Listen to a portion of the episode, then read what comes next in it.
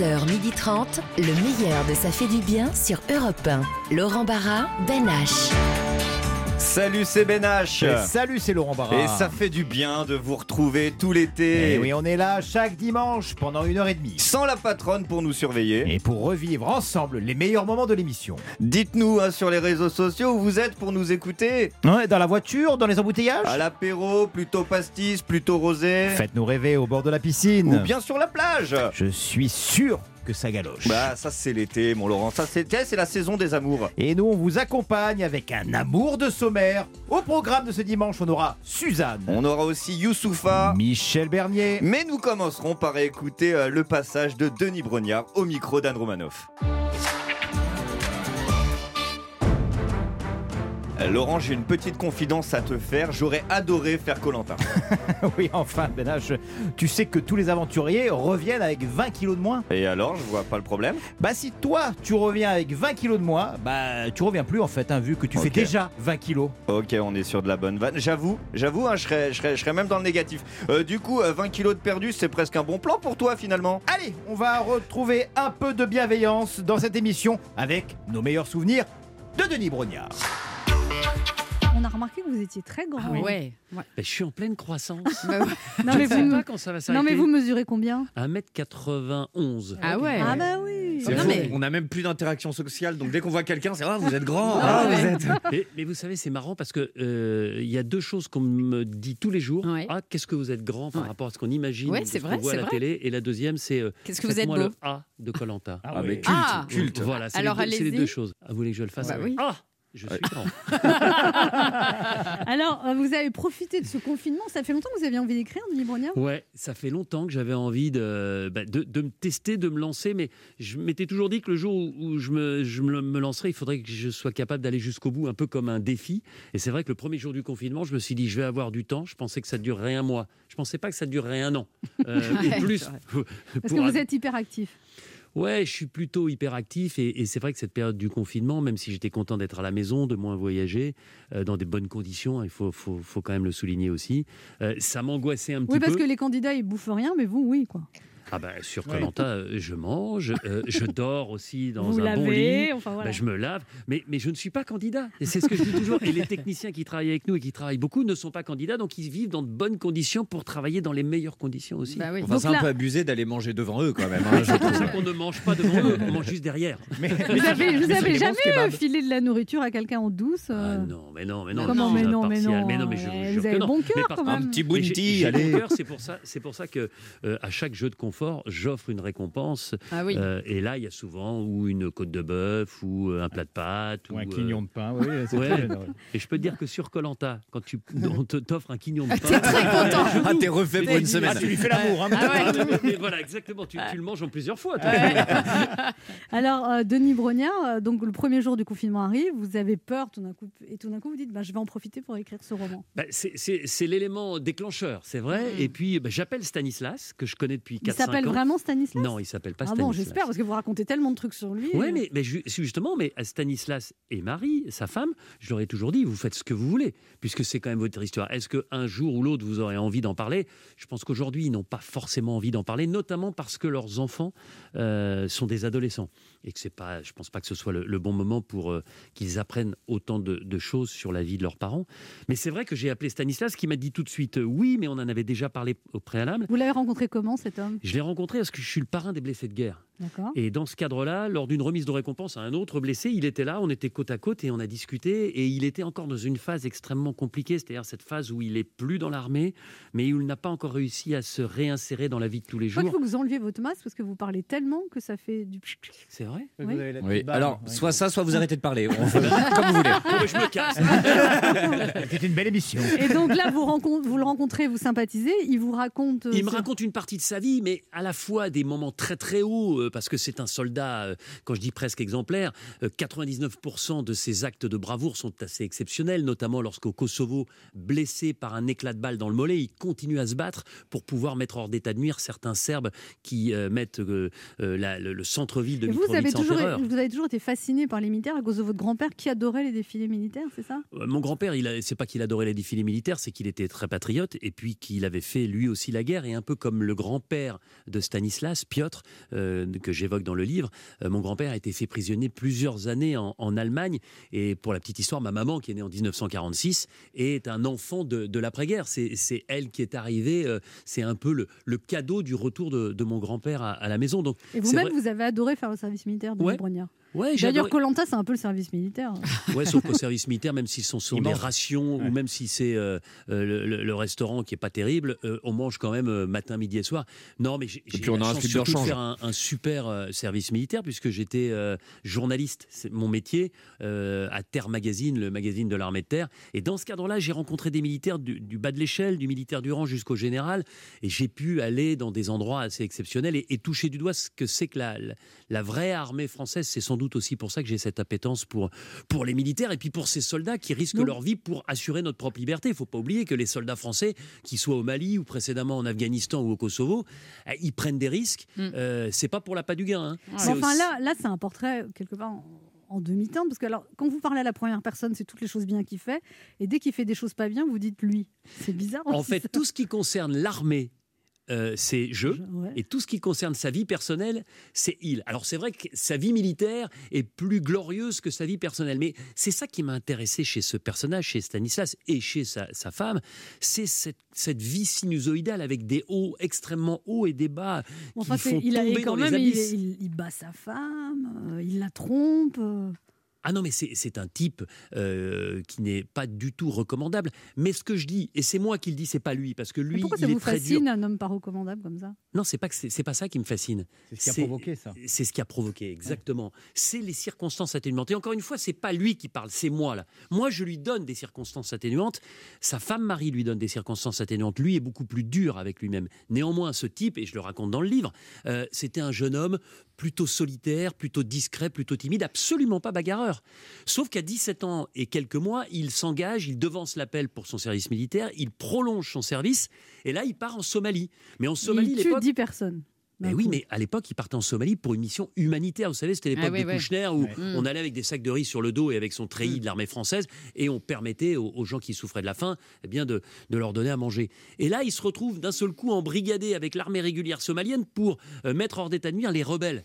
Et effectivement, vous le dites, il n'a pas encore 19 ans, il rentre en France, il n'est pas encore engagé dans l'armée, il est toujours euh, au au sein de son service militaire long et il a déjà tué 10 personnes. Et, Et là, même vous si parlez lui du syndrome post-traumatique.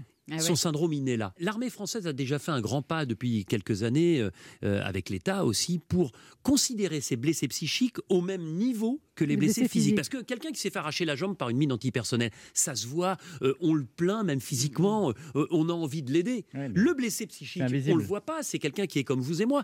Mais aujourd'hui, il y a notamment la cellule d'aide aux blessés dans l'armée de terre, dans la marine, dans la gendarmerie, dans l'armée de l'air, qui aide ces gens-là. Et Stanislas, c'est pour ça que son histoire aussi m'a intéressé.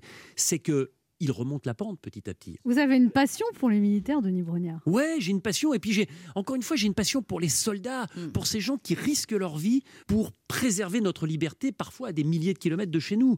Et on peut être, on peut être pro-militaire ou anti-militaire, mais on, on est obligé de reconnaître la valeur, le, le côté héroïque de ces gens-là, la vocation.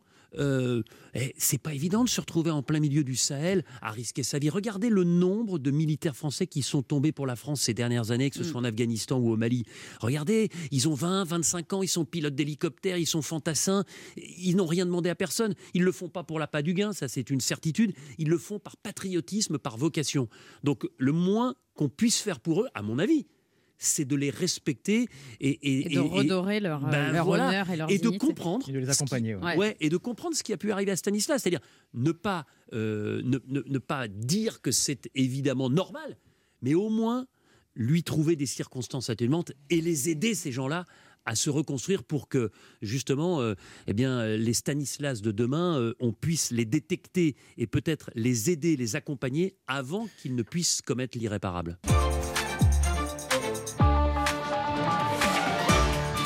Allez, on se fait une petite pause rafraîchissante, on se recharge en glaçons, on boit un coup et on s'asperge de monoeil. Oui, on se retrouve dans un instant avec la suite de l'interview de Denis Brognard sur Europe 1. Laurent Barra, Ben H sur Europe 1.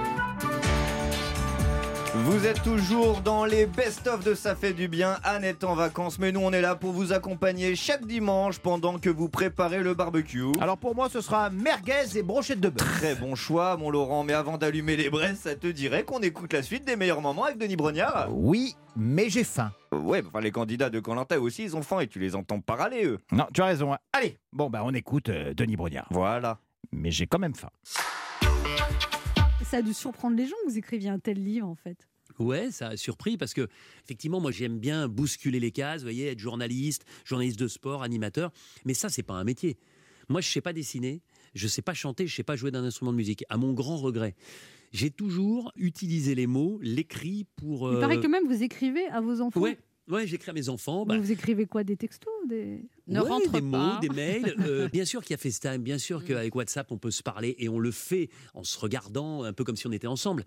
Mais je dis toujours à mes enfants, mais ce qui me fait le plus plaisir, c'est de recevoir un mot de votre part Mm. et que je puisse vous en envoyer et qu'on puisse se répondre, qu'il y ait un espèce d'échange, euh, une correspondance. reste. Et vous un peu à corrigez les fautes d'orthographe ou pas?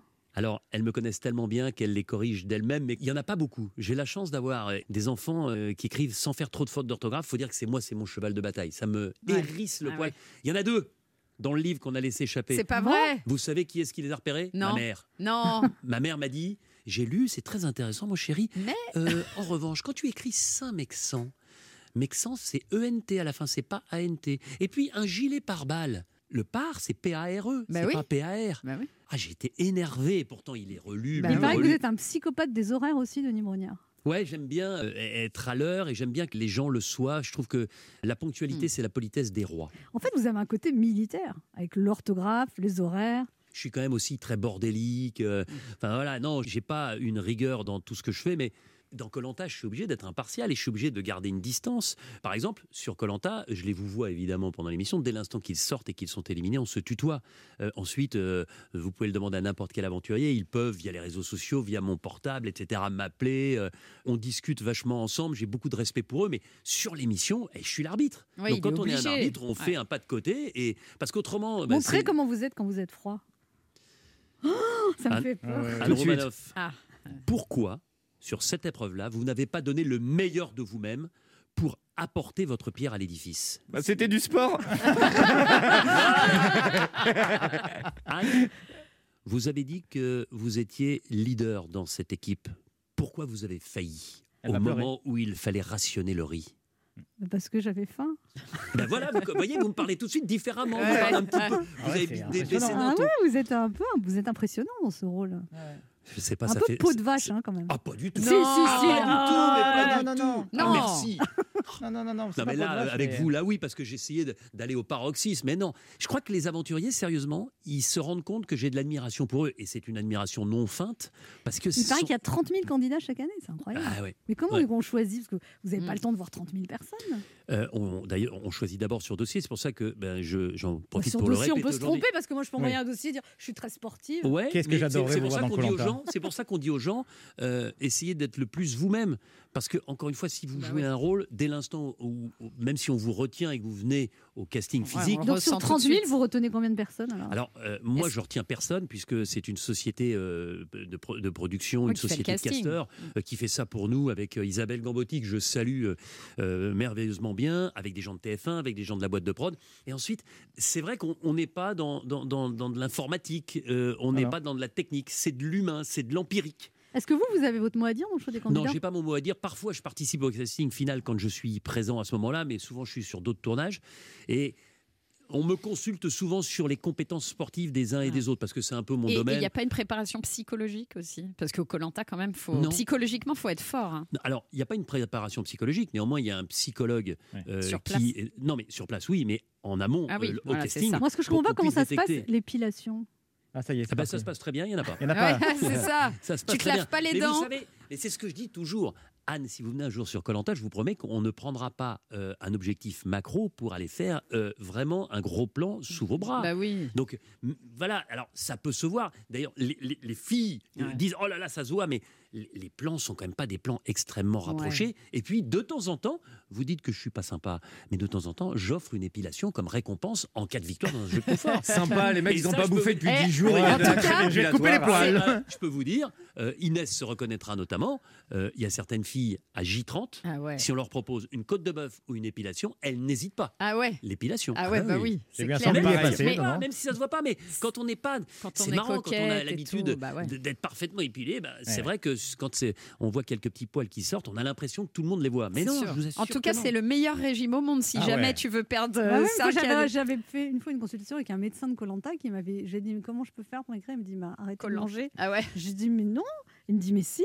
Regardez Colanta. Alors voilà, attention, parce que je dis toujours, quand vous faites Colanta, vous pouvez perdre 10, 12, parfois Ouais. même 15 kilos. Récupérer. Mais derrière, Ouais. euh, vous savez, c'est étonnant parce que ceux qui sont éliminés après la réunification et qui restent dans une maison, puisqu'ils font partie du jury final à la fin, donc ils restent. Ouais, jusqu'au bout, Ouais. euh, un peu comme en vacances, mais le premier qui sort à ce moment-là, c'est la réunification, il passe plus de 15 jours en vacances. Mais je vous jure, Il parfois mange, il, il arrive au conseil final, je le reconnais à peine. Tellement il a mangé. vrai. Mais il a regrossi. Ah Mais ouais. parfois il a repris plus.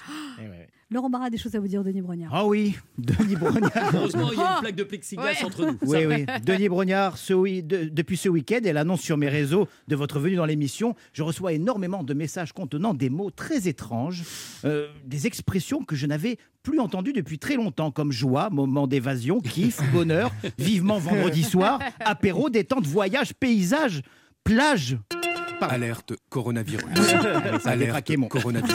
Ah là là là là, je suis embêté, je suis très gêné. Ça a détraqué mon application euh, Tous Anti-Covid. Tout ça. Bah oui, oui. Elle ne sait pas que l'utilisation de ces mots sont bien évidemment associés à l'émission de télévision Colanta et à son présentateur emblématique, en l'occurrence vous, Denis Brognard. Et oui, elle sait pas tout, mon application Tous Anti-Covid. hein. Qu'est-ce que je vous dise? Tout ce qu'elle sait, c'est que depuis huit mois, je n'ai jamais été en contact ni de près ni de loin avec le virus. Ça, elle me le dit tous les jours. L'île de France est rouge vif et mon application et moi, on est dans une sorte de bulle de protection. Non, on est bien. hein. Hein, Qu'est-ce que vous voulez Je suis comme ça. Je suis débrouillard. euh, hein. J'aurais fait un super candidat à Colentin si je faisais pas cette intolérance alimentaire au bébé crabe assaisonné avec du sable. Oh, je serais venu. Je dis ça, mais je dois vous avouer que jusqu'à très récemment, Denis Brognard, j'étais passé un peu à côté du phénomène Colentin. Je connaissais l'émission, bien sûr, mais je n'avais pas mesuré l'engouement et les débats enflammés qu'elle provoquait chez les gens de tout âge. C'est fou, c'est fou. Je me souviens d'une époque où j'appelais mes copains le vendredi soir pour aller au Comment vous appelez ça déjà? Euh, ah, Au restaurant Au restaurant, voilà, oui, exactement.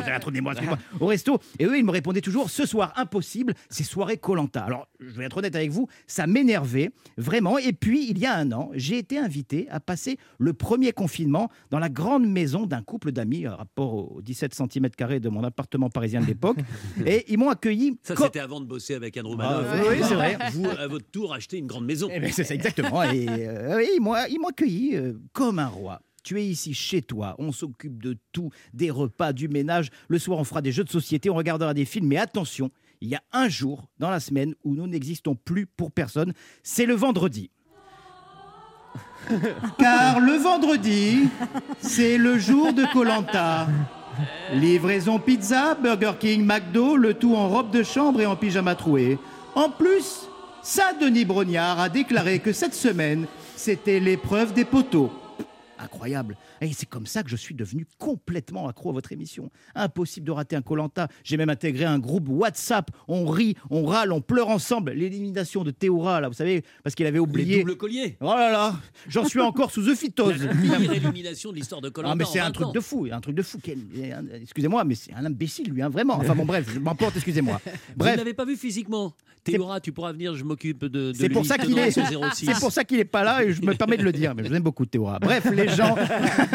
C'est une chronique, c'est pour s'amuser. Ah, la lâcheté du gars complètement lâche. Vous l'avez pas vu, c'est un beefsteak le Théora. Je, je t'embrasse. Bref, les gens aiment Colanta parce que ça leur procure des émotions et ça, c'est la grande force de ce programme et la vôtre aussi, Denis Brognard. Parce qu'il n'y a pas de grande émission sans grand animateur, c'est vrai. Surtout dans ce genre de concept où il faut fédérer, soutenir, motiver des naufragés, souvent affaiblis physiquement et psychologiquement, qui doivent se battre tous les jours pour se nourrir. Non, bravo, c'est pas donné à tout le monde. Regardez Jean Castex. Bah lui, il galère le jeudi, un jour avant Colanta. Amis aventuriers, bonjour Comme vous le savez, la tribu des AstraZeneca nous fait quelques misères. hein. C'est le parcours du combattant. J'avoue qu'avec le gouvernement, on a raté l'épreuve d'orientation, mais nous serons fin prêts pour l'épreuve de confort, la vaccination. Ah, Personnellement, je vous l'avoue, hein, je préfère partir à l'aventure avec vous, Denis Brognard. Je vous remercie. Ah oui, là c'est sûr, je serai un soldat presque exemplaire. Ah, vous l'avez vu la transition avec votre bouquin Pas Eh, mal. Ah, je suis fort. Oui, oui. Ah, ce livre. Quel talent. Ah, c'est Oh l'écriture. là. Ce livre, euh, ce livre au sujet passionnant, le syndrome post-traumatique chez les militaires. Sujet fort qui va certainement nous parler à nous Français, puisque ça fait un an que nous sommes en guerre. Eh. Mais surtout, c'est un sujet peu médiatisé que vous avez déclaré vouloir mettre en avant, ni pour la gloire, ni pour l'argent, juste pour aider. Ce qui prouve qu'au-delà de vos succès à la télévision et dans les médias, vous êtes avant tout, Denis Brognard, un homme exemplaire. Oh, merci beaucoup. On se retrouve dans un instant avec le meilleur de Ça fait du bien. Avec notamment une icône de la nouvelle scène française, Suzanne. Ah, j'adore. À tout de suite sur Europe À 1. tout de suite. Laurent Barra, Ben H sur Europe 1. Ça fait du bien, même en été. Ouais, tous les dimanches de 11h à 12h30, on est ensemble pour écouter les meilleurs moments de la saison d'Anne Roumanoff.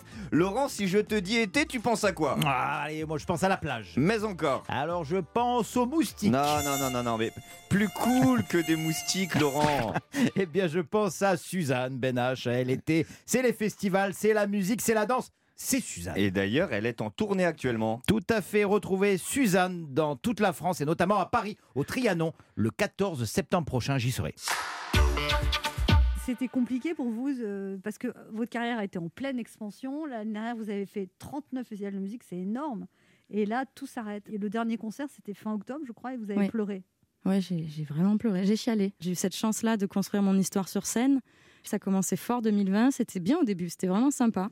Et puis, euh, puis il y a eu tout ça. Mais je pense que j'ai quand même vécu des beaux moments. Malgré tout, des belles rencontres avec Grand Corps Malade. J'ai quand même réussi à, Vous avez fait un duo avec Grand Corps Ouais, Malade? à écrire des chansons. à- donc voilà, ce qui me manque réellement, c'est le live. Là, j'ai l'impression d'être un peu une, une artiste en manque de concert. Donc je sais pas s'il y a des réunions. Vraiment, je suis à la recherche de réunions de. L'artiste de- anonyme. d'artistes C'est très drôle. Bah, bienvenue. À, à 7 ans, vous découvrez une passion pour la danse classique. En a- même à 5 ans, vous accompagnez votre sœur aînée à un cours de danse et vous, danse classique, vous êtes fascinée. Vous êtes très décidée à devenir danseuse. C'est votre passion. Vous faites du sport-études pendant 10 ans. Et en fait, on vous décourage, en fait, et vous arrêtez du jour au lendemain. Oui, est-ce qu'on me décourage ou je me, dé- enfin, je me décourage, oui, dans le sens où je pousse cette porte du conservatoire euh, avec une envie euh, vraiment profonde de- d'apprendre la danse et de danser tous les jours de ma vie, jusqu'au jour où il y a eu la pesée du mercredi, où euh, bon, bah, quand tu es ado, qu'on commence à dire aux copines et à toi que tu as 4 kilos de trop euh, et que tu commences à avoir un rapport, euh, tu veux plus te regarder dans le miroir quand tu danses, quoi, tu vois, il y a eu beaucoup de choses comme ça qui m'ont un peu... bah, je suis rentrée avec beaucoup de confiance en moi et je suis ressortie un petit peu euh, hop, euh, tête baissée, euh, voilà, beaucoup de reproches et tu travailles jamais assez, c'est jamais assez, jamais assez, jamais assez. Et, hum, et je pense que j'ai vécu dix années enfermée dans, dans ce- cet Et en univers-là. même temps, vous dites que ça vous a apporté de la rigueur. Exactement. Je pense qu'aujourd'hui, on peut pas tirer que du négatif euh, de, de- de ces expériences-là. J'ai appris à danser déjà. Euh, et puis, je pense que la danse nécessite tellement de rigueur que je n'irai jamais sur scène sans euh, Être préparé. être préparée. Et alors, quand vous sortez du conservatoire, vous plaquez tout du jour au lendemain. Oui. Et là, vous partez à Paris. Vous devenez serveuse. Alors, j'ai été serveuse dans le sud au départ. Ma première chance, ça a été au Festival d'Avignon, payé euh, 6 euros de l'heure. Mais euh, le patron était sympa. Et puis, euh, après, ça s'est passé à Montpellier. Je- je- J'étais dans un resto où on servait des, des bu- des gros burgers. Et euh, il y avait des images d'Elvis Presley un peu partout dans ce diner.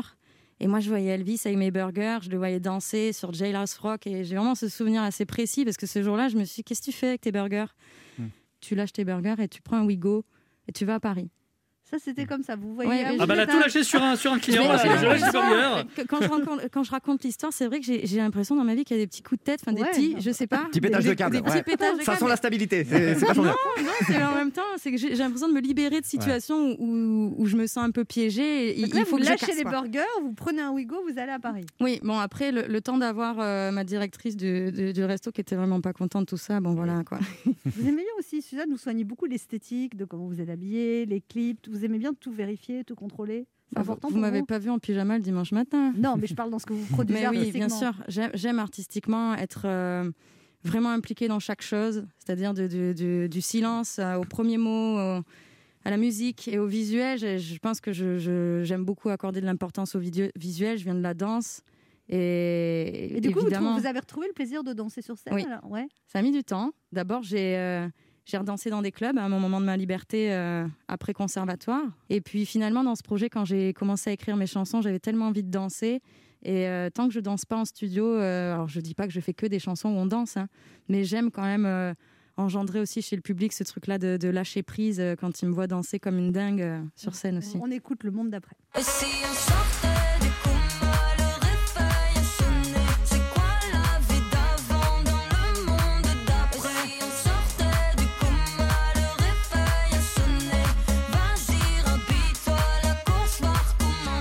ça, c'est carrément c'est de l'électro, ça, non? Oui, Mm. très clairement. Il suffit de voir Laurent danser pour voir qu'il n'est pas tout jeune. J'étais sûr que t'allais balancer Personne une ne petite danse comme ça saloperie. C'est plus le Bah, danse assis Attends, quoi Personne n'en- Les petits personne- poings serrés comme ça. personne- Mais Mais personne qu'est-ce qu'il nous veut, Eric Tabarly? Qu'est-ce qu'il nous veut, le commandant Cousteau, là-bas? Et vous aimez bien parler de tous les phénomènes de société, vous parlez d'écologie, d'harcèlement de rue, des attentats. C'est c'est important pour vous de parler? Bon, je pense que c'est c'est surtout évident, puisque je, je pense que en fait, je, je raconte euh, ce que je vis dans le monde dans lequel je vis et qui est parfois un peu. euh, on vit dans un monde un peu brut, hein, parfois, bon, mais ouais, un petit peu. un petit peu sur certaines choses, moi, parfois. Vous ne fréquentez je suis- pas assez, nous on est très gentils. Non, mais on, on est quand même dans une génération là où il se passe beaucoup de choses. euh, En même temps, il y, a- il y a des prises de conscience aussi. aussi. Mais est-ce que c'est assez? Donc voilà, je ne dis pas que je décris que le sombre de notre société et tout, mais oui, j'aime aussi mettre des, marqueurs, de me dire que à l'époque, euh, Piaf, Brel, Barbara, ils parlaient aussi de leur époque. Et moi, cette époque-là, c'est la mienne. Donc oui, il y a des crises, euh, enfin tout le temps, quoi. En fait, la crise, moi, je l'entendais déjà à la télé après Plus belle la vie, quand je mangeais chez mes parents. Donc euh, c'est que des choses où le harcèlement, la condition des femmes, je suis une femme, j'évolue dans ce monde. Donc c'est des choses qui, me- qui me parlent, l'homophobie pareil. Donc c'est c'est- j'ai envie de mettre Vous aussi. que ça bouge justement à la place des femmes?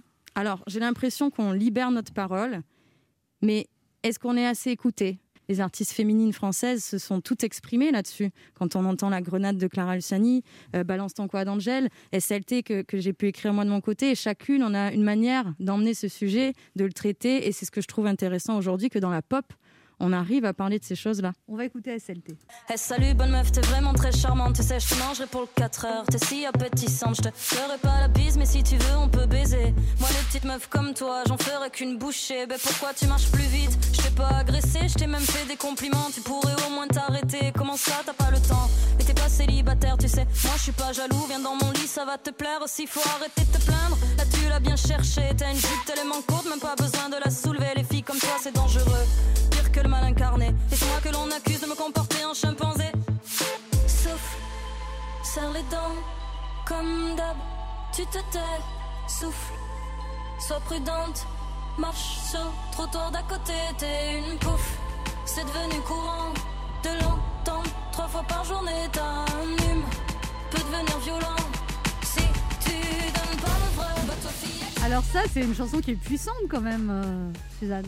Elle est frontale. Euh, Elle est très bien écrite. merci. Oui, parce qu'elle co- Merci beaucoup. elle commence presque, parce que on- nous, dans le monde de l'humour, on a- il y a eu beaucoup de sketchs justement aussi là-dessus, euh, pour aborder le sujet avec humour. Je trouve qu'elle commence, elle commence très légèrement pour arriver dans un côté très très froid et très, très Ouais. dur. Bah, c'est un peu ce que je, je voulais. euh, dans la rue, ça se passe comme ça quand euh, on marche pour aller au boulot quelque part d'un point A à un point B, qu'entre temps il y a un mec qui arrive et qui dit Eh, Salut bonne meuf et qu'est-ce qui se passe? Je vous ai dit, mes paroles sont allées plus loin que ma pensée. Et J'étais, voilà.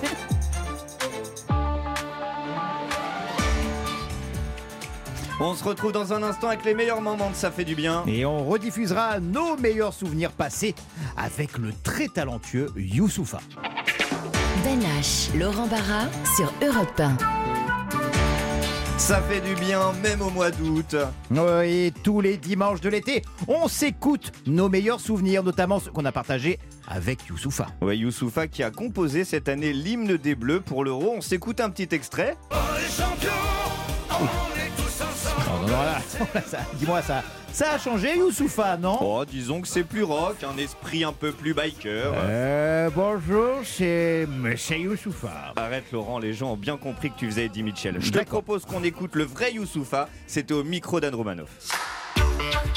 Ça vous énerve les gens qui vous disent euh, j'aime j'aime pas le rap mais toi je t'aime bien?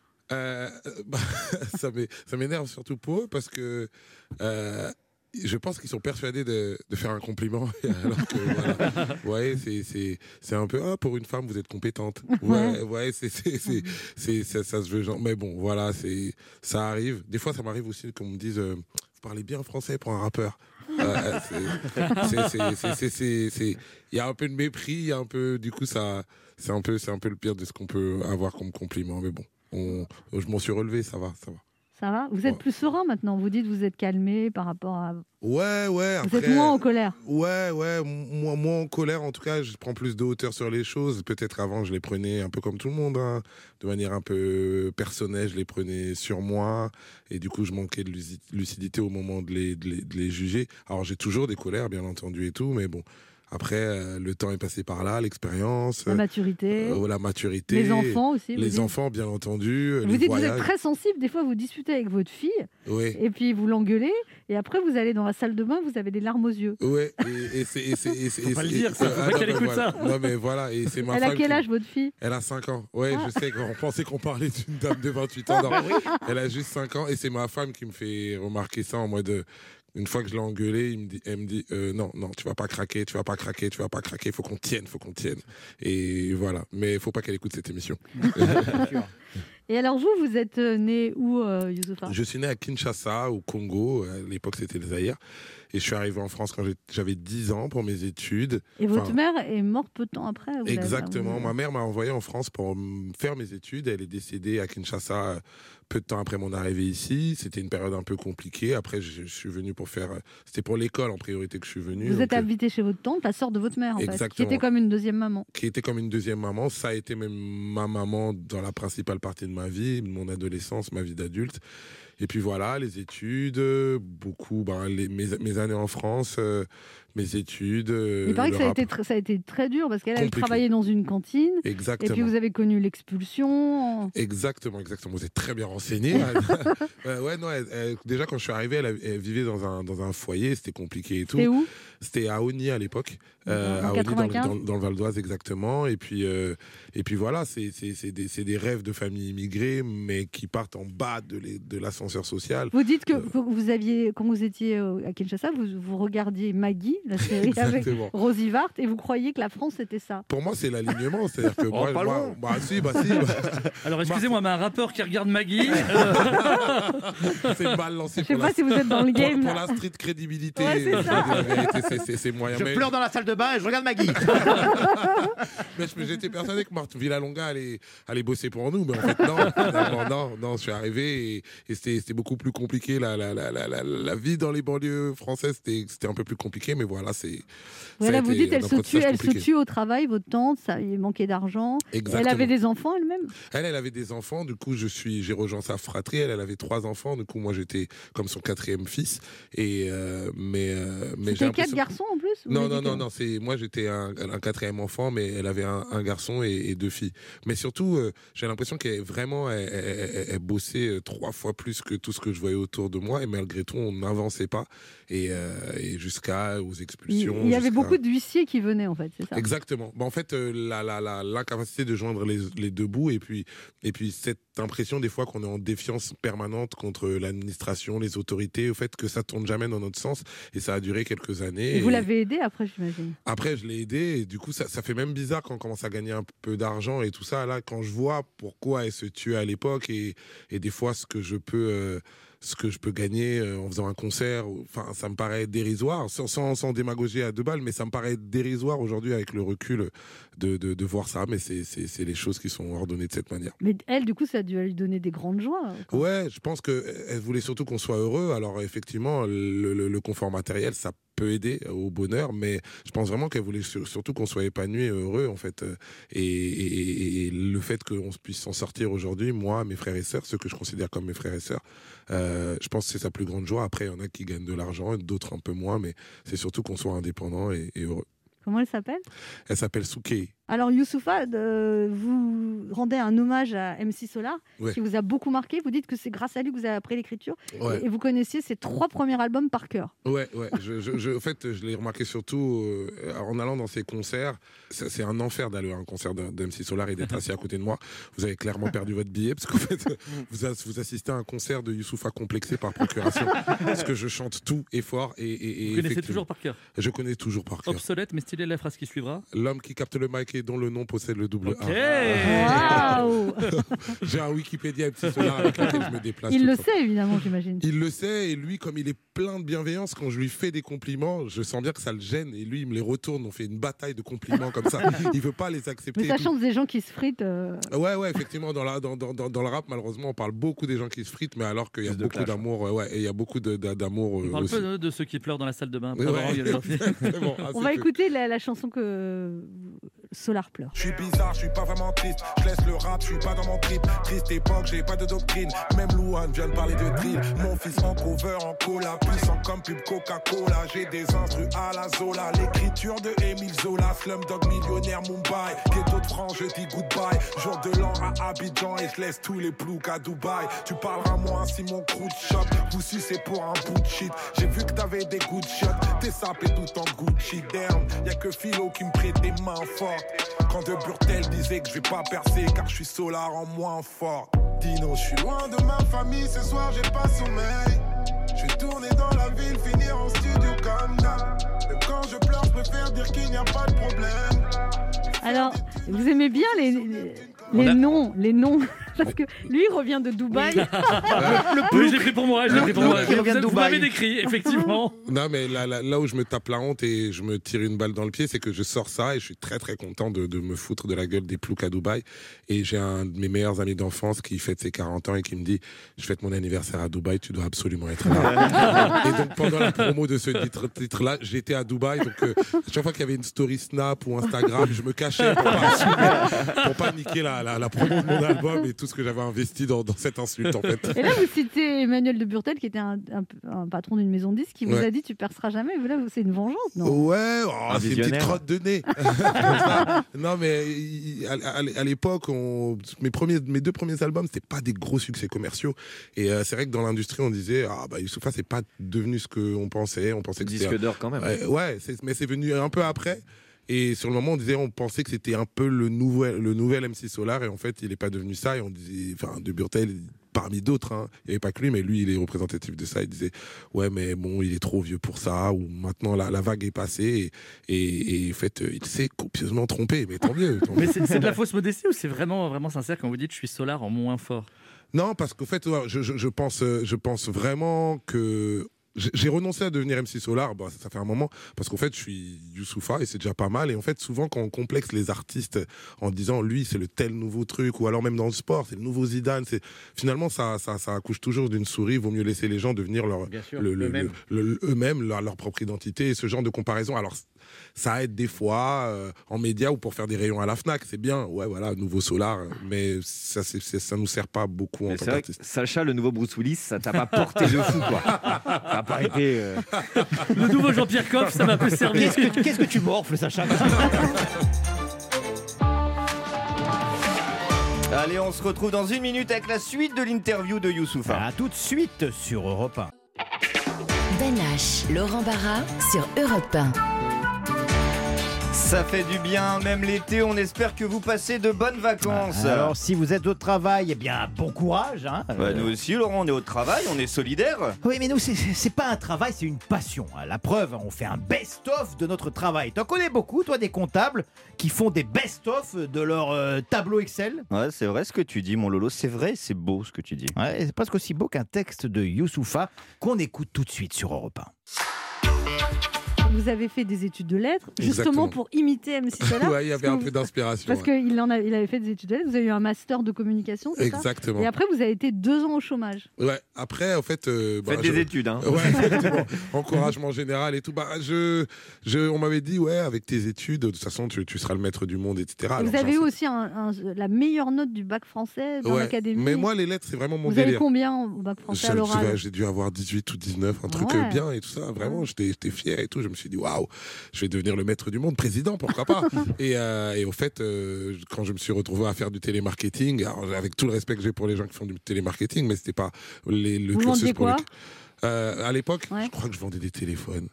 J'ai dû vous en vendre un. Moi, non, moi, je vendais du café. C'est vrai? Ouais. Ah, enfin, c'est Oh, toutes ces confessions. Quelle émission de fond On est sur de l'investigation dure. Quelqu'un veut du café Lavazza C'est Anne Romanov qui vend. J'imagine tellement.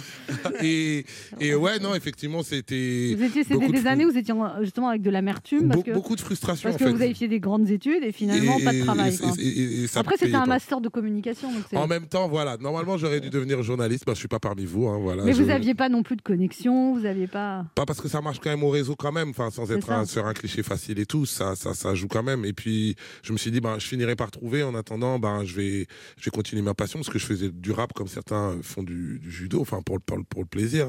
Ben H a des choses à vous dire, Youssoufa. Oui, Youssoufa, depuis le début de la saison, ici même, on a reçu Dadju, Maître Gims, Gaël Faye, Joe Star, Abdel Malik, Pascal Obispo, bref, la crème du rap français.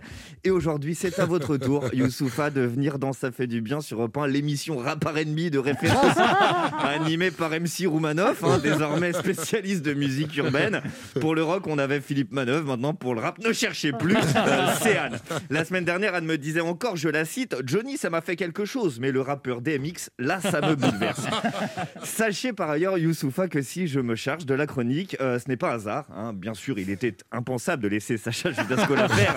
Il a tendance à chanter sans même besoin que de la présence d'un chanteur. On n'allait pas prendre le risque de le laisser rapper en pleine période de calcul des audiences. Hein. Faudrait pas se tirer une balle dans le pied non plus. Hein. Quant à Laurent Barra, euh, comment dire, hein, c'est pas qu'il aime pas le rap, hein, mais disons qu'il était très heureux de chroniquer chez là. Il ne, il ne restait que moi, et ça tombe bien, Youssoufa, déjà parce que je dois peser un tiers de vos écoutes sur Spotify, hein, en bon fan que je suis depuis l'album Noir Désir en 2012, et Yes. puis parce que euh, mieux qu'un, qui mieux qu'un poète, pour parler avec un autre poète. Oh, bah oui. Youssoufa. Youssoufa, sans me vanter, très modestement, tous les deux, on fait presque le même métier. On cherche les meilleurs mots qu'on arrange de la meilleure façon pour essayer de dire quelque chose avec le meilleur effet. Hein, c'est juste la finalité qui est différente. Vous, ça termine sur un disque d'or. Moi, ça finit sur une blague de cul. Mais, mais le projet est le même à la base. hein. Vous écrivez pour parler sur un beat quand moi, j'écris pour parler de ma... Ah là Bref, là. Bref, Youssoufa, ce n'est pas euh, qu'au rappeur, qu'au musicien que vous êtes que je m'adresse ce midi, mais à l'auteur, hein, à la plume que vous êtes surtout, l'une des plus affûtées du hit machine actuel, dans la droite lignée des plus belles signatures de la chanson française. Renaud, Bernard Lavillier, Charles Aznavour, MC Solar, Francky Vincent et j'en passe. Youssoufa, c'est pas des couplets, c'est directement des citations, le maniement de la langue au rang d'art, la maîtrise de la phrase, du rythme et de la rime, la construction d'une idée en jonglant avec des syllabes. Youssoufa, il te propose pas de taper fort dans un octogone, mais de lire à voix haute dans une bibliothèque. Et ce nouvel album ne fait pas exception des thèmes forts, des punchlines lourdes et du sens profond. Vous êtes à vous seul un plaidoyer pour convaincre les derniers irréductibles de prêter enfin une oreille, voire les deux, à l'excellent rap français actuel. Et si je dis ça, c'est pas seulement à l'intention de Laurent Barra, il n'y a, y a pas de problème, moi aussi j'adore Sheila. Hein. You- Youssoufa, une fois n'est pas coutume, c'était le, le monde inversé aujourd'hui, mais merci de m'avoir écouté. Oh, merci.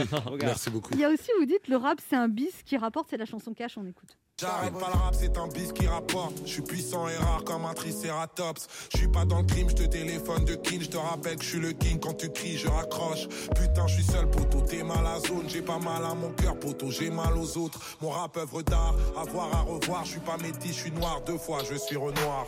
Négro, parfois c'est tous les gens que j'aime qui me freinent. Parfois c'est tous les gens que j'aime qui m'effraient. Regrette pas ce qui est fait, regarde pas ce qui est faible.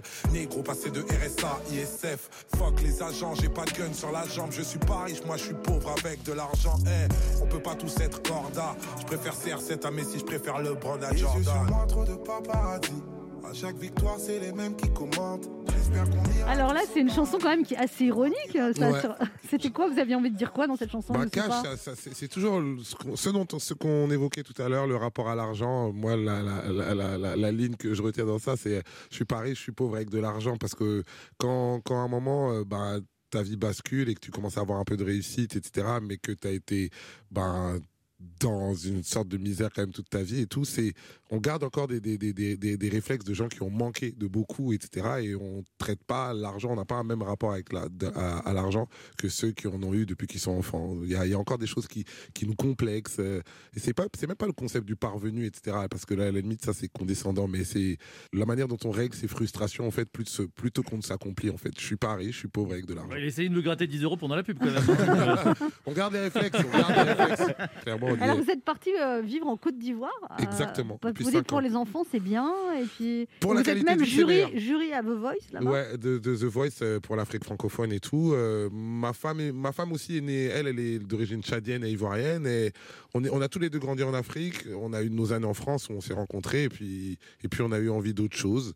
Et on, a, on est allé s'installer en Côte d'Ivoire parce que c'est un pays qui nous attirait. Et puis depuis cinq ans, nos enfants grandissent là-bas. Nous, on grandit là-bas. Mais il paraît qu'il y a plein de gens qui vous disent ouais t'es fou, euh, tu vas tu vas de. Ouais, en fait, le truc, c'est que je suis étonné par, euh, par euh, la manière dont les gens, quand on dit, ouais, je retourne vivre en Afrique, ils disent, oh, mais pourquoi tu fais ce sacrifice? Alors que c'est tout le contraire, en fait. J'ai l'impression quand même. Vous par une plus à grande maison, J'ai une, une plus meilleure grande maison, une meilleure qualité de vie. Enfin, mes enfants sont plus épanouis.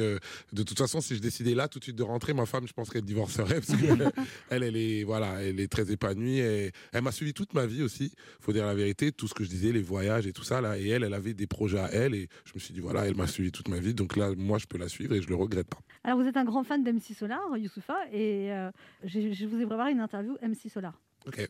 C'est quand la dernière fois que Youssoufa que vous avez dit à quelqu'un bouge de là? Bah, la dernière personne qui m'a dit euh, j'aime pas le rap, mais bon, toi, je t'aime bien. Est-ce que vous êtes une victime de la mode? Vous aimez faire du shopping? Euh, oui, quand même un peu. Et en plus, j'ai une styliste, tout ça, ça se voit. Waouh, ouais, ouais, c'est très travaillé. Ah, ouais, bah, c'est- looké, Parce que des fois, elle regarde des fois quand je fais des apparitions médiatiques, elle me dit non mais là t'es mal, t'es mal sapé, là t'es. Qui vous dit ça Ma styliste, Ah elle ouais. m'engueule et tout ça, là, voilà, je. Mais là, ça va. hein. De quel cœur êtes-vous l'as de trèfle qui pique? Ben, de mon épouse, dès qu'on parle d'amour, en fait, euh, j'écris quand j'écris une chanson d'amour. Euh, ma femme elle me dit tout le temps euh, c'est pour moi c'est pour moi c'est pour moi alors, Alors, je, dis, je dis toujours oui c'est un peu pour toi ma chérie mais en fait c'est- un sentiment mêlé euh, qui part toujours de l'inspiration pour elle. Voilà. Donc euh, ça c'est c'est ça, ça- le, tout ce qui vient du cœur euh, va souvent à elle. Concernant la reprise des concerts et le retour face au public, Youssoufa, vous avez tendance à dire Inch'Allah ou Hasta la vista?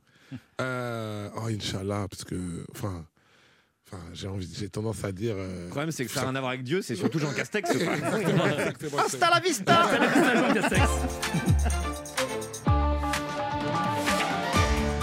On se retrouve tout de suite sur Europe 1 pour la suite des meilleurs moments de Ça fait du bien. On réécoutera l'interview de Michel Bernier qu'elle avait donnée dans l'émission à Anne Roumanoff sur Europe 1. 11h30, le meilleur de Ça fait du bien sur Europe 1. Laurent Barra, Ben H. Oh, ça fait du bien Oh, d'être avec vous sur Europe 1 pour écouter les meilleurs moments de la saison qu'on a passé avec Anne Roumanoff. Et on enchaîne avec une comédienne touche à tout, cinéma, télé, théâtre et en one woman show avec son spectacle Vive demain, en tournée dans toute la France à partir de novembre 2021. Non, la talentueuse. Non, l'immense. Mais non, la Ça, cocasse. ça veut rien dire. La désaltérante. C'est pas une bouteille d'eau. L'hilarante Voilà, on écoute l'hilarante Michel Bernier sur Europe 1.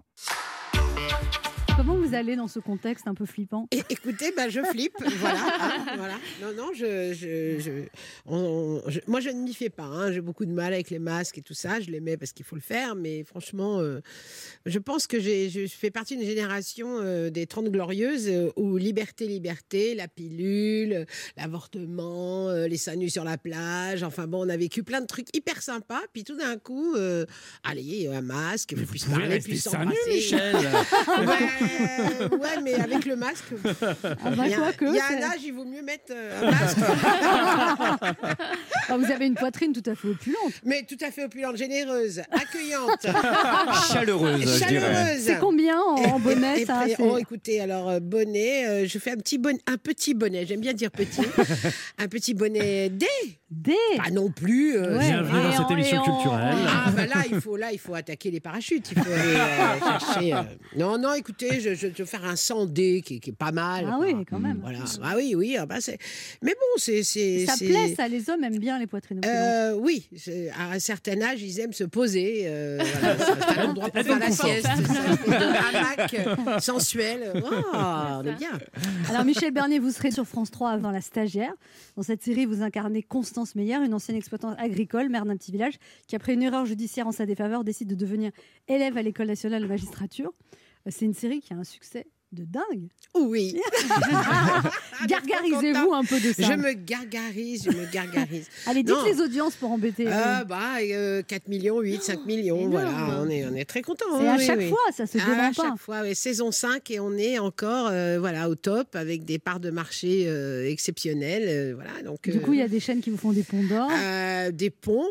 Pas toujours d'or, mais Des platine, bons, en tout ouais. cas. euh, ouais, ouais, non, c'est, c'est voilà, je, je- je suis devenue grâce à cette série, euh, voilà, quelqu'un de bankable, comme on dit à la Et alors, du télévision. coup, c'est agréable. Ah bah, c'est toujours agréable, surtout que ça permet d'avoir le choix, ce qui est encore plus agréable dans la vie. C'est-à-dire que le fait de pouvoir faire et du théâtre et de la télé et, euh, et un peu de, de cinéma, un peu de radio, tout ça fait que au bout d'un moment, ben, on peut accepter les choses que, que, que les choses qu'on aime et qui vous intéressent. On n'est pas obligé de courir après le cachet, ce qui est plutôt Le succès rend libre.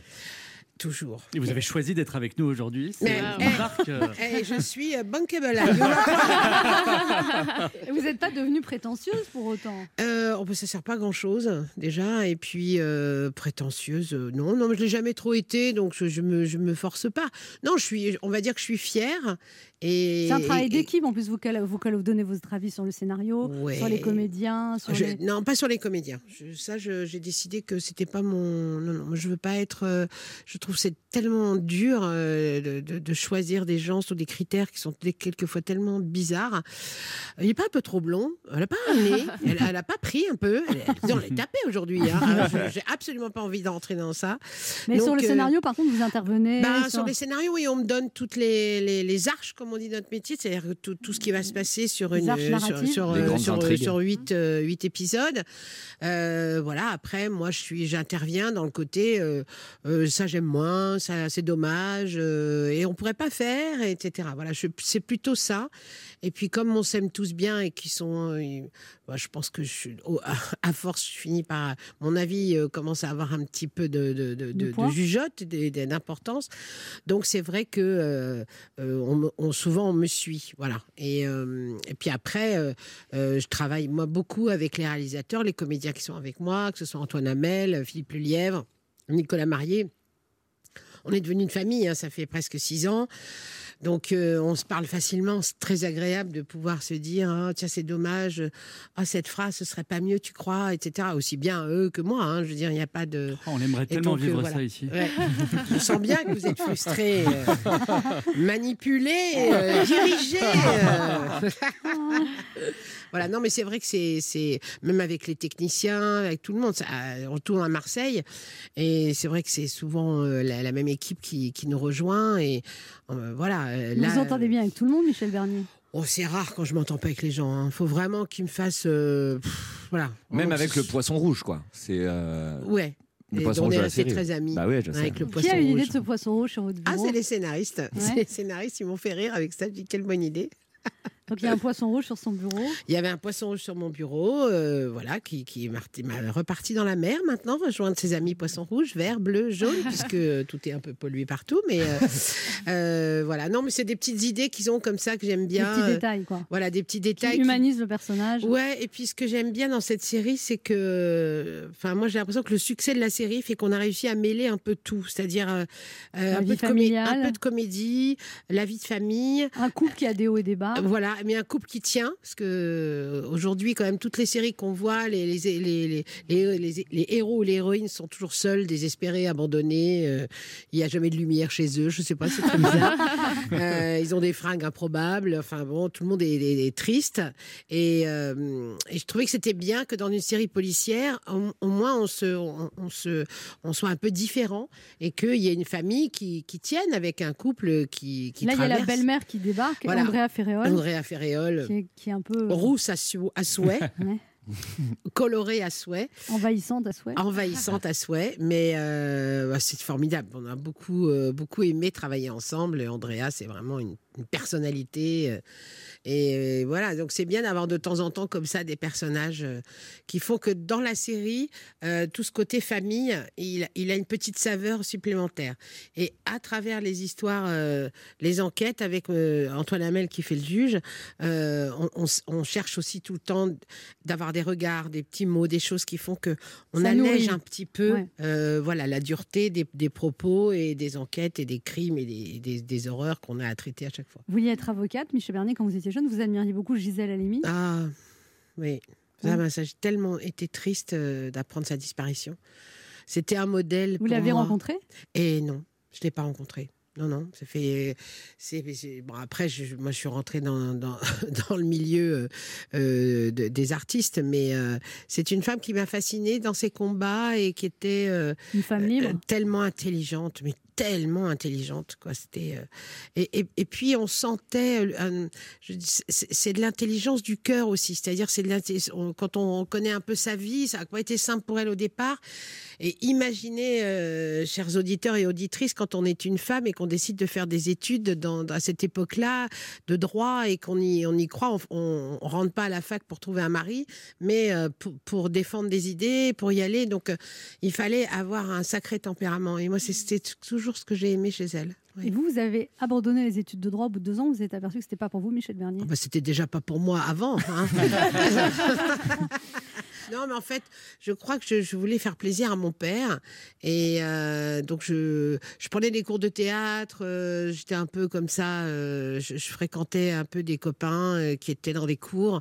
Mais je sentais que mon père avait une telle envie que je devienne une avocate euh, renommée. euh, et en plus, j'aurais été gratuite. Alors, Michel Bernier, là, vous, la, la série a tellement de succès que vous tournez déjà la saison 6. Oui, je suis en train de la tourner. oui. Alors, comment ça se passe au niveau des mesures sanitaires? Vous baignez dans une piscine de gel hydroalcoolique avant de tourner une scène Ouais. les, les comédiens jouent à deux mètres les uns des autres Ouais.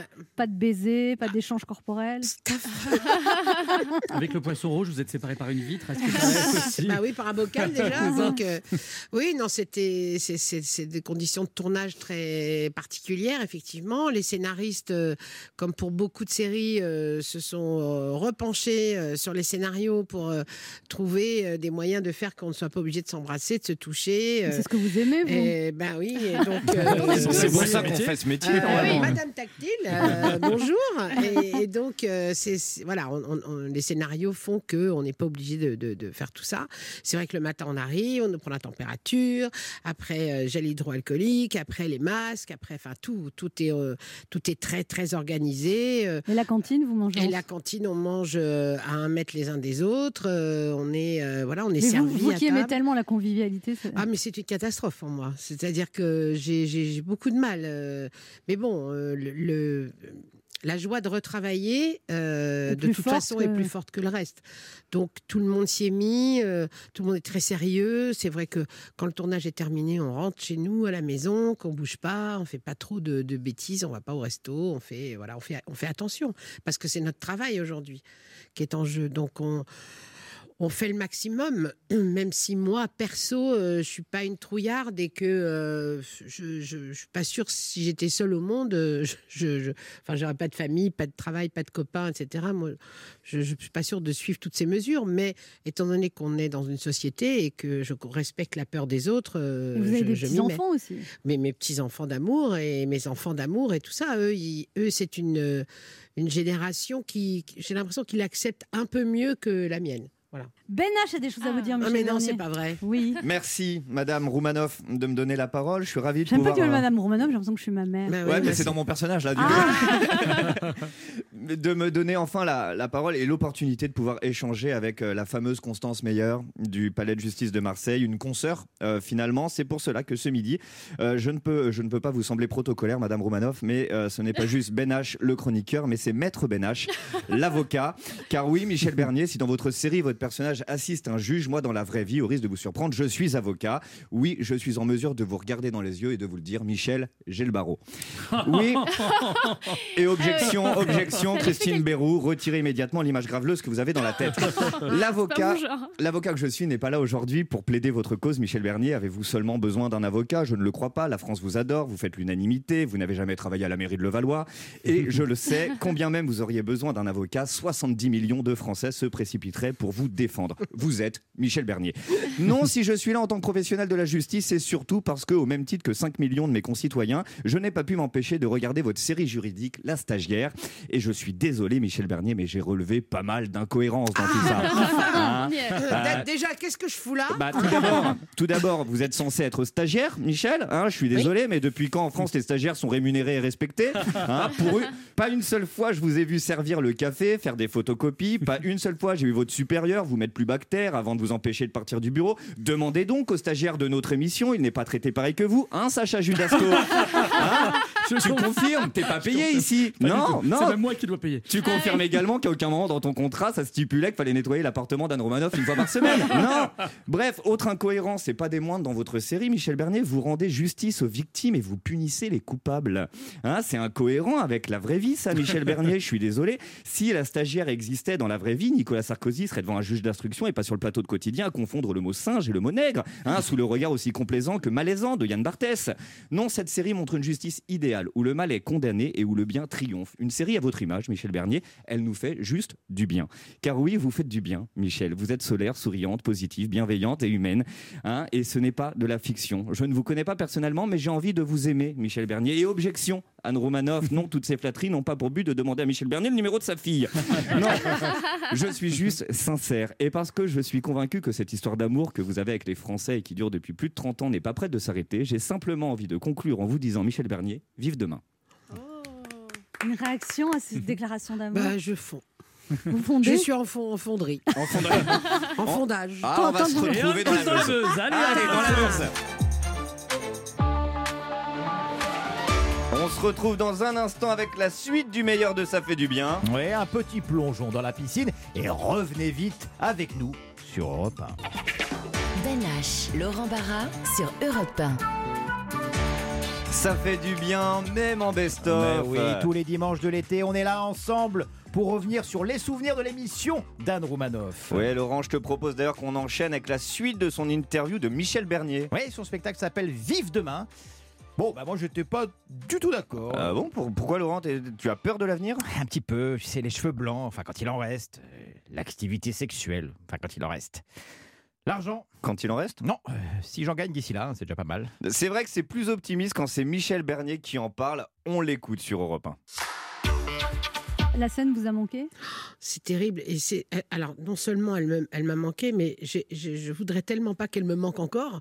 Euh, donc euh, non non c'est c'est très très angoissant pour tout le monde. C'est c'est angoissant pour nous, artistes, évidemment. euh, tous les gens qui travaillent dans ces métiers, euh, ils sont nombreux. hein. Je veux dire, il y a, il y a- Pas seulement les Il n'y a artistes, pas les artistes les seulement, euh, parce techniciens que et- on fait croire que c'est juste nous, le, le petit happy few qui pleure, mais non, non. Mm. Il y a beaucoup de gens qui travaillent, qui sont techniciens, des, des jeunes acteurs, des, des des, des gens qui, qui créent les spectacles, des gens qui, qui louent leurs salles, des gens des directs. Enfin, il y a, y a de tout, de tout, de tout, des gens qui, qui souffrent en ce moment. Et Vous elle- êtes énervé. Michel. Mais oui, parce qu'on est. Ce que je voudrais dire, c'est que euh, euh, on, on donne toujours des images qu'on a envie de donner. C'est c'est, euh, aux, aux spectateurs et, et donc on est en train de lui dire reste chez toi, ne vis plus, euh, sois masqué, ne parle plus aux gens, ne fais plus rien. Et- alors que on sait très bien qu'humainement on n'est pas capable de ça. On sait très bien qu'humainement on ne fera pas vivre comme ça éternellement et que euh, on va rendre les gens fous, euh, neurasthéniques, euh, agressifs. On le sent bien déjà dans la rue. Les gens sont agressifs pour un oui, pour un non. Mais pas du tout. Non, non, pas du tout. Alors que Sacha est d'une gentillesse. Bah après, à Paris, ça change pas grand-chose, hein, les serveurs, tout ça. Mais, mais dans les grandes villes, euh, moi j'étais à Marseille, euh, je veux dire, les gens, euh, c'était les vacances. euh, Qu'est-ce que vous voulez dire à un jeune de 20 ans euh, Tu vas pas aller dehors, tu vas pas aller boire des coups avec tes potes, tu vas pas draguer, euh, tu vas... c'est pas possible. euh, dire, on va dépeupler la planète en 4 secondes. Vous dites, Michel Bernier, que les hommes n'aiment pas tellement être avec des femmes célèbres. Ça les, ça les- Oh ben c'est, euh, ouais, enfin, je sais pas, Anne, qu'est-ce que j'ai pensé Ah voilà, Bah, c'est pour ça, Anne, voilà. Voilà, c'est parti. Mais voilà. Même pas célèbre, hein, je vous rassure, hein, je vais rejoindre le groupe. hein, euh, on va créer un- Et ils aiment pas non plus le reste. Ils aiment, En fait, je me demande ce qu'ils aiment, euh, à, à part les filles de 25 ans, j'arrive pas à savoir. Je voulais, j'ai envie que vous la pétiez un peu, Michel Bernier. Ah On, vous- et je vous, on vous a écrit un petit texte d'une fille qui se la pète avec les hommes. Vous voulez pas jouer ça? Juste, j'en peux plus là. Ah, j'en peux plus? J'en peux plus. C'est de plus en plus compliqué d'être un sex symbole. hein. ah non, mais quand je marche dans la rue, mais tout le monde me regarde. et puis, et puis, et puis tous ces messages que je reçois sur les réseaux sociaux. J'ai dû embaucher deux personnes qui se relaient nuit et jour pour pouvoir répondre. Un truc de malade. Vous savez, parfois, j'aimerais pour une seule journée, une seule, être à la place de Christine Béraud. Merci. Et ne plus avoir tous ces problèmes. Christine, je suis avec toi. Merci. Bravo. Ouais, vous le feriez bien. Oui, oui, oui, mais on c'est du boulot. hein. Alors maintenant, on va faire un autre petit exercice. Vous allez jouer une comédienne prétentieuse, mais ça ne va pas être vous, Michel, hein, vous n'êtes pas prétentieuse. Je vous appelle Michaela Bernieri et je vous interviewe. Il faut que vous fassiez des réponses de filles qui se la pètent. D'accord. Déjà, elle se la pète dans le d'accord. Je le sens. Michaela Bernieri, en toute objectivité, vous direz que vous êtes vraiment prodigieuse, extraordinaire ou géniale? Euh, je sais pas si on peut employer ces termes euh, euh, tous les trois à la fois. Il faudrait plutôt demander à tous les grands metteurs en scène avec qui j'ai tourné, avec qui j'ai refusé de tourner, même, parce que vraiment des fois c'est des connards. Euh, non, je pense que c'est un peu les trois adjectifs. Un homme qui craque pas pour vous, Michaela Bernieri, il a vraiment mauvais goût, il aime pas les femmes ou il est aveugle? Euh, je pense que ça, ça m'est pas arrivé souvent. Euh, ouais, je pense que c'est souvent peut-être des gens aveugles. hein. J'ai très très peu de, de contacts euh, avec euh, Gilbert Montagnier. ou, euh, voilà quoi. Ouais. Ah, ah, Très vous- peu. Vous n'avez aucun défaut, Michaela Bernieri, mais quelle est la moindre de vos nombreuses qualités? Enfin, vous- C'est ma générosité. hein. J'aime tellement les autres, euh, surtout quand ils sont pas là. euh, non, c'est c'est vraiment, non, c'est vraiment une de mes petites qualités. Alors, la première fois qu'on vous rencontre, Michaela Bernieri, quand on a la chance de vous approcher, on est tout de suite frappé par votre beauté réelle, ou plutôt par votre intelligence exceptionnelle, ou alors par votre incroyable modestie? c'est ma modestie. je crois que c'est ce qui fait mon rapport avec le public.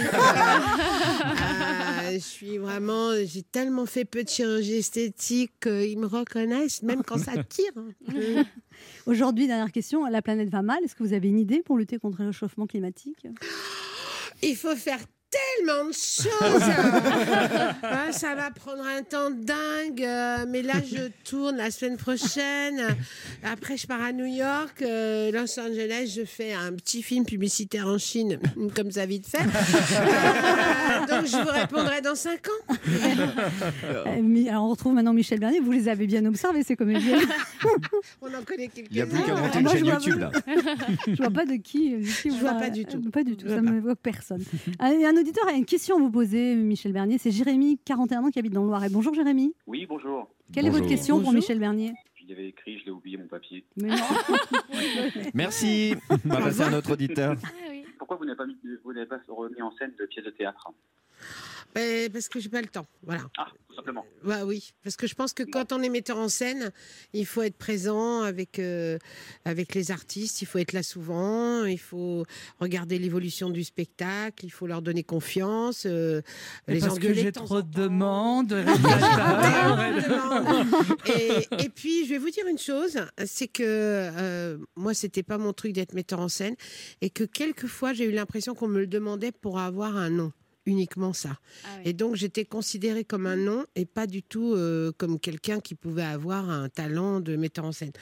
Donc, euh, j'ai trouvé ça au bout d'un moment un peu fatigant. Et puis, je- c'est vrai que j'ai pas le temps.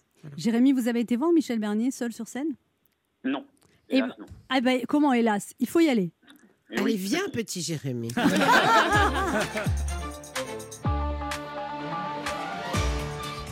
Laurent Barra, c'est déjà la fin de ce best-of de l'été, de ça fait du bien. Oui, mais Ben H, on se retrouve encore la semaine prochaine. Anne est peut-être en vacances, mais nous, on tient la barre tout l'été. Rendez-vous dimanche prochain dès 11h sur Europe 1.